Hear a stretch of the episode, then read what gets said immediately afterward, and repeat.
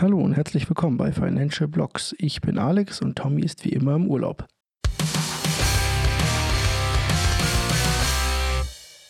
Kommen wir direkt zu den News. Ihr findet wie immer Sprungmarken bei YouTube und die Timeline in den Show Notes für die Podcast-Hörer, damit ihr auch zu den Themen springen könnt, die euch interessieren.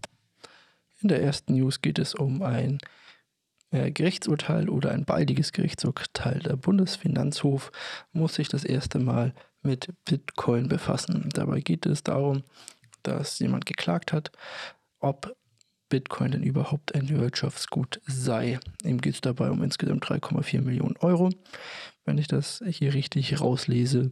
Und das Gerichtsurteil wird in wenigen Wochen erwartet. Seltsam dabei ist, dass es nur einen weiteren Verhandlungstag geben soll und das Ganze relativ schnell durch sein soll. Bedeutet also, wir können hier sehr bald mit einer Aussage zu rechnen. Wenn es nicht als Wirtschaftsgut eingesetzt oder ähm, ausgesetzt wird, dann könnte es als eine Devise eingesetzt werden, also als eine Währung. Und wenn es eine Währung ist, dann wird nicht mehr mit dem persönlichen Steuersatz versteuert, sondern dann wird mit der ganz normalen Kapitalertragssteuer das Ganze versteuert, was das einfacher macht natürlich und auch natürlich für die meisten wahrscheinlich günstiger. Die zweite News bezieht sich auf Siemens.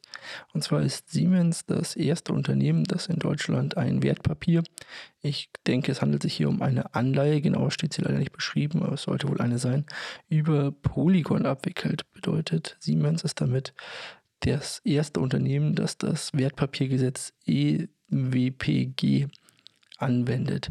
Dies wurde äh, gemacht, um möglichst schnell den Einsatz von Blockchains zu ermöglichen und so ähm, digitale äh, Transaktionen zu vereinfachen und zu verbilligen. Dabei geht es darum, dass Siemens jetzt dieses diese Anleihe oder diese Emission besser gesagt rausgebracht hat und die kann dann natürlich äh, darüber abgewickelt werden eine sehr schöne Sache. Zeigt natürlich auch hier, dass man günstig, also dass Blockchain-Technologie auch im realen Leben Einsatz findet. Sie kann günstiger sein als traditionelle Märkte und sicherer natürlich auch. Und in der letzten News kommen wir zum Aufreger der Woche mehr oder weniger. Und zwar geht es hier um Paxos. Paxos ist ein Stablecoin-Anbieter, hatten wir auch schon ein paar Mal hier bei uns mit, äh, darüber gesprochen. Und zwar geht es darum, dass die SEC Paxos angewiesen hat, den BUSD nicht mehr zu veröffentlichen, da sie sonst mit einer Klage drohen, dass es eine Security, also ein Wertpapier sei.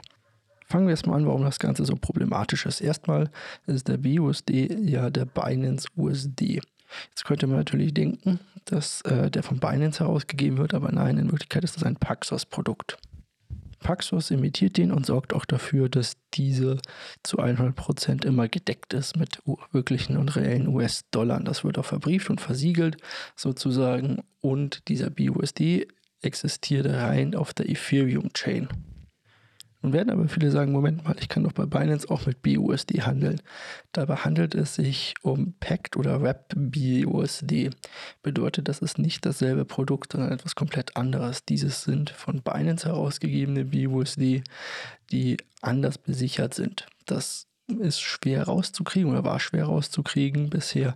Und hier kam es auch immer wieder zu Problemen. Und zwar unter anderem wurden die BIOS, die, auf Binance sind, teilweise der Deckungswert durch die realen Werte um bis zu 5% vernachlässigt. Also hier waren dann nur 95% gedeckt.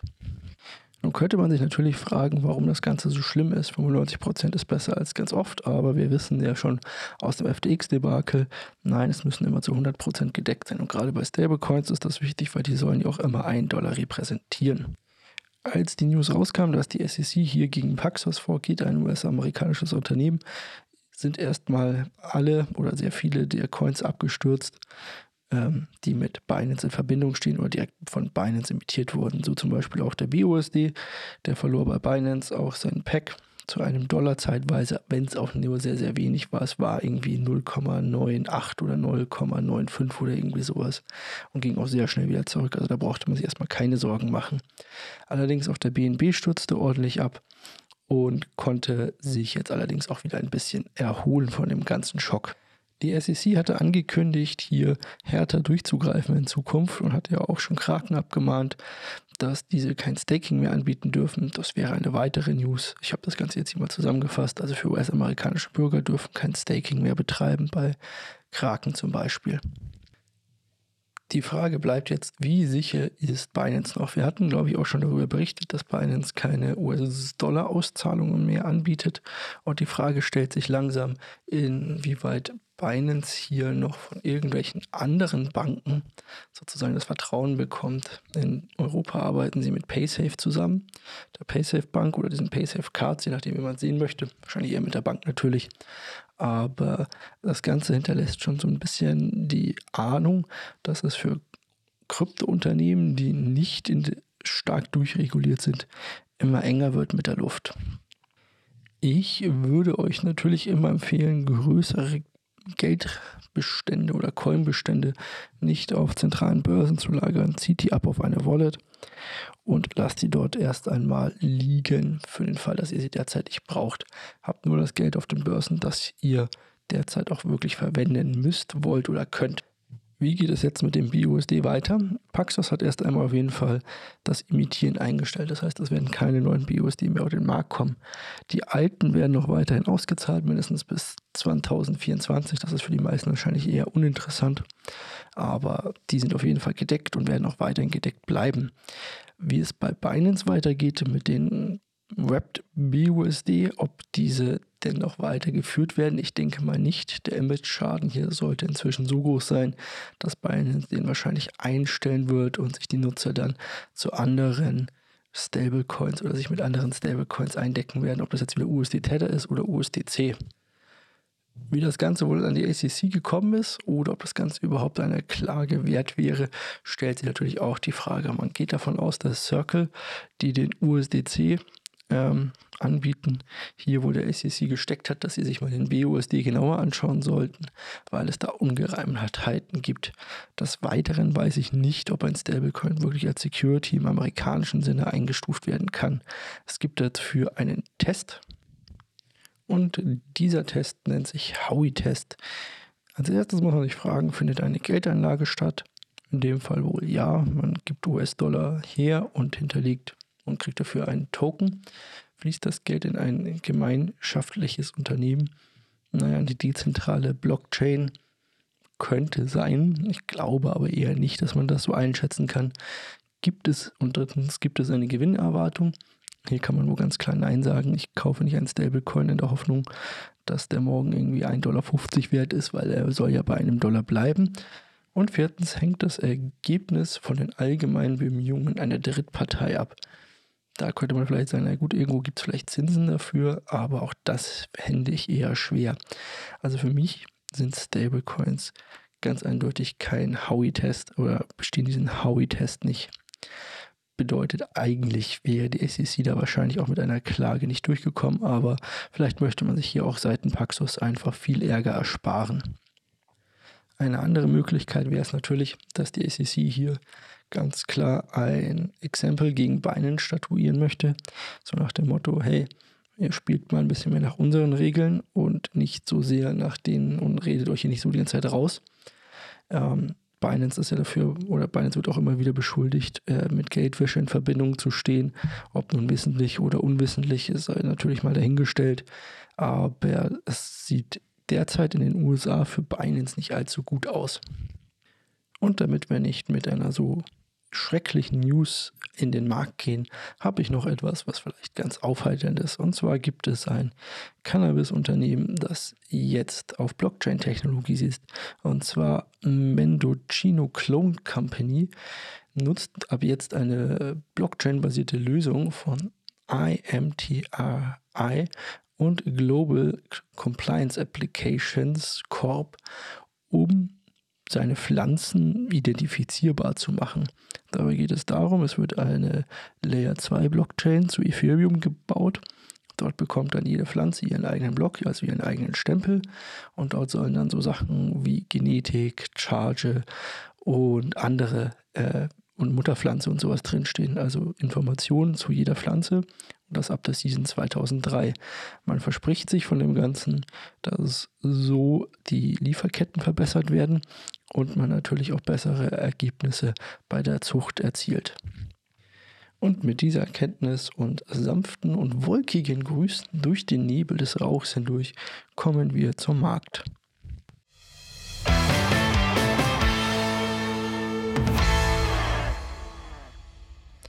Wir sind wieder ein bisschen schlauerer, was die Welt angeht, denn wir haben neue Daten bekommen. Unter anderem kamen heute die Einzelhandelsumsätze raus für die USA und diese sind aktuell etwas höher ausgefallen, sogar deutlich höher ausgefallen als das, was man eigentlich erwartet hätte. So bedeutet, dass die Leute quasi mehr konsumieren, wenn man es so sehen möchte. Hier muss man natürlich aber auch sagen, ja, die Amerikaner konsumieren viel und gerne. Allerdings scheint dieser Konsum hauptsächlich auf Schulden zu basieren. Bedeutet auch die Kreditkartenstellungen gehen nach oben, also die Kreditkartenschulden der Amerikaner gehen nach oben. Das bedeutet, das geht natürlich nicht immer ewig so weiter. Gestern, also am Montag, nee, Dienstag, nee, Montag für euch, kam dann auch noch der Verbraucherpreisindex rein. Dieser hat angezeigt, dass er ein bisschen höher ausgefallen ist als der erwartete. Allerdings hatte man in den letzten Tagen auch in der Wall Street schon erwartet, dass dieser etwas höher ausfällt. Bedeutet also, das war alles schon irgendwie in den Kursen mit drin und muss sich nicht weiter oder muss man nicht weiter drüber nachdenken. Was uns jetzt für die Zukunft interessiert natürlich ist, wie geht es weiter mit der Inflation und wie geht es weiter mit den Konsumenten und den ganzen Sachen da drüben und natürlich auch hier. Es sieht derzeit so aus, als würde die Wall Street spielen, dass die Wirtschaft nach unten geht und dann die Fed die Zinsen so oder so senken muss. Die Anleihemärkte hingegen, also diejenigen, die eigentlich immer die klügeren Entscheidungen treffen, sagen, wir glauben das nicht. Wir glauben, dass die Fed tatsächlich die Zinsen oben halten wird. Das spiegeln auch so die ganzen ähm, Anleihen wieder auf den US-Dollar. Bedeutet, der US-Dollar könnte erstarken, was natürlich für uns in Europa schlecht ist, weil ein starker US-Dollar wiederum unsere Inflation nach oben treibt. Und wir daraufhin natürlich noch mehr die Zinsen erhöhen müssten. Unbeeindruckt davon geht die Rallye sozusagen an den Märkten weiter. Die Wall Street sagt sich einfach, naja gut, ihr werdet die Zinsen schon senken, wenn es soweit ist und die Wirtschaft den Bach runtergeht. Darum steigen gerade auch Risikoassets wieder, wie zum Beispiel der Bitcoin, der aus seinem Tief sozusagen ausgebrochen ist und eine wahnsinnige Rallye heute hingelegt hat, wie ich finde, und auch gestern schon angefangen hat damit. Dazu aber gleich mehr. Wir kommen erstmal zur Kalenderübersicht.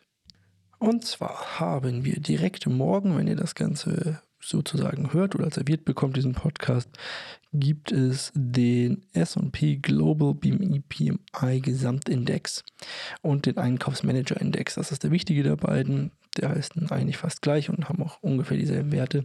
Aber dabei geht es um das Einkaufsverhalten im Gewerbe. Dieses soll noch ein bisschen weiter abflachen von 74,3 auf 74,1. Wie ist diese Zahl zu verstehen? Alles unter 50 bedeutet einen Rückgang. Also umso tiefer die Zahl von der, oder umso mehr die Zahl von der 50 abweicht, umso schlechter ist das Ganze, umso mehr wir über der 50 liegen, umso besser ist das Ganze, also umso mehr wird die Wirtschaft auch wachsen. Ansonsten haben wir nicht viel. Wir kriegen dasselbe auch noch für die Eurozone und für das United Kingdom. Aber ansonsten ist die nächste Woche eher langweilig aus makroökonomischer Sicht. Vergesst aber nicht, in den USA läuft immer noch die Berichtssaison. Im Kryptomarkt kommen wir einfach mal direkt zum Gewinner der Woche. Das ist die Blockchain Immutable X. Auf der Blockchain Immutable X ist, oder die ist um 21% knapp gestiegen. Ich würde einfach mal ganz stark annehmen, weil dort ein neues Spiel, nämlich Cross the Ages, äh, gelauncht wurde und ein bisschen Hype mitbekommen hat. Und wenn so ein Hype-Ding kommt, dann zieht es natürlich auch immer die Blockchain mit hoch, weil die Leute müssen natürlich den Token kaufen, um auf der, äh, den Coin kaufen, um die Token auf der Blockchain überhaupt verwenden zu können und brauchen die für die Transaktion dann innerhalb des Spiels. Ansonsten sehen wir den Markt in einem wirklich sehr guten Zustand, wie ich finde. Wir hatten aufgrund, ich denke, des Binance oder der Binance Unsicherheit und dem BUSD erst einmal einen richtigen kleinen Einbruch erlebt. Nicht nur natürlich beim BUSD, sondern auch bei anderen Coins. Aber dieser hat sich inzwischen schon wieder ganz gut gefangen. Wir sind innerhalb der letzten Tage oder innerhalb der letzten sieben Tage von äh, BTC, das klingt jetzt nicht so viel, um 0,5% gestiegen zu dem Zeitpunkt, wo ich das hier aufnehme, aber allein in den letzten 24 Stunden hat Bitcoin mal 4% gemacht. Wie gesagt, nach dem kurzen Einbruch, den wir die Woche über hatten, ist hier wieder jede Menge Grün angesagt heute. Die Bitcoin-Dominanz hat abgenommen im Vergleich zu ein paar Tagen davor. Wie gesagt, ich denke, das hat mit dem ganzen Unsicherheiten auch zu tun. Aber während wir zwischenzeitlich einmal bei 42,3% Bitcoin-Dominanz waren, sind wir inzwischen gefallen auf 41,27%. Wir waren auch schon mal weit drunter, also die Altcoin-Season ist noch nicht ausgebrochen sondern Bitcoin leadet hier immer noch die Ready sozusagen, aber es ist schon bedeutend weniger. Ethereum konnte sich nicht dazu bewegen, so weit hochzukommen. Hier scheinen die Anleger etwas zurückhaltend zu sein in den letzten 24 Stunden. Ähm, haben wir hier nur einen Zuspruch von ungefähr 2,5 Prozent, während wir über die kompletten sieben Tage 3 Prozent verloren haben. BNB erholt sich auch langsam nach dem Schock bei Binance und es ging jetzt erstmal um 6 Prozent runter oder um knapp 7 Prozent und wir sind auch schon wieder 3 Prozent allerdings von dem Tief heute gestiegen. Während ich das Ganze hier aufnehme, steht Bitcoin bei rund 23.300, nein, gut 23.400. Hier gilt es jetzt dann erst einmal den Wochen oder den, das Wochenhigh sozusagen äh, zu übersteigen. Das liegt bei irgendwo 24.100 rum, je nachdem, wo ihr halt gucken werdet. Das ist das. Aber hier liegen auch jede Menge Widerstände, sage ich mal, unter uns auch. Oder gesagt vor uns. Wir hatten ja gesagt, bei äh, rund 25.000 ähm, ist nochmal so ein richtig großer Brocken. Eigentlich, um genau zu sein, irgendwo von 24.800 bis 25.000 ist nochmal so ein richtig großer Widerstand. Und erst wenn wir dort drüber kommen, also über die 25.000, können wir auch nachhaltig weitere Preise sehen. Allerdings ist in den letzten Tagen auch, oder sind, hat sich Bitcoin immer mal wieder vom 200-Tages-Durchschnitt abgestoßen und wir konnten, haben dort einen schöne, ähm, schönen Support gefunden an diesem 200-Tage-Durchschnitt sozusagen. Wir sind jetzt mal gespannt. Der 50-Tages-Durchschnitt kommt auch von unten langsam hoch, bedeutet, wir könnten hier tatsächlich dann zumindest im Tageschart dann bald einen Golden Cross bilden. Weil die nicht wissen, was das ist. Das ist ein Golden Cross bedeutet traditionell, wenn der 50-Tagesdurchschnitt den 200-Tagesdurchschnitt von unten nach oben durchbricht. Und wir sehen dann, ja, das bedeutet also, dass man äh, auf längere Zeit hin mit steigenden Kursen rechnen kann, Chartindikator technisch. Ich bin aber gespannt, wo wir dabei rauskommen. Wie gesagt, wir haben diesen Binance-Abverkauf jetzt erst einmal wieder zurückerobert und müssen gucken, was uns da denn jetzt erwartet in den nächsten Tagen. Ich sehe hier aber auch, dass wir eine kurze Verschnaufpause, wie gesagt, eingelegt haben, auch schon vor dem Binance, ähm, vor den Binance News. Und wir könnten jetzt nochmal diese 24 bzw. diese 25.000 in Angriff nehmen, finde ich. Das war es dann auch die Woche. Wir haben es geschafft. Der Markt ist durch. Kaufen werde ich fürs Krypto-Portfolio, ich denke noch einmal Cardano oder BNB, wenn es gerade ein bisschen günstiger ist. Vielleicht tatsächlich nochmal BNB so als kleine Gamble. Ich weiß, es ist schon eine relativ große Position und mit der Ungewissenheit bei Binance muss man damit gucken, wie es dabei rumkommt. Vielleicht wird es Cardano, vielleicht BNB. Ich bin auch daran, ein Programm zu entwickeln, um das Ganze wieder ein bisschen besser auslesbarer zu machen. Das werde ich dann auch zur Verfügung stellen für die Community sozusagen. Äh, mal gucken, wie aufwendig das Ganze wird.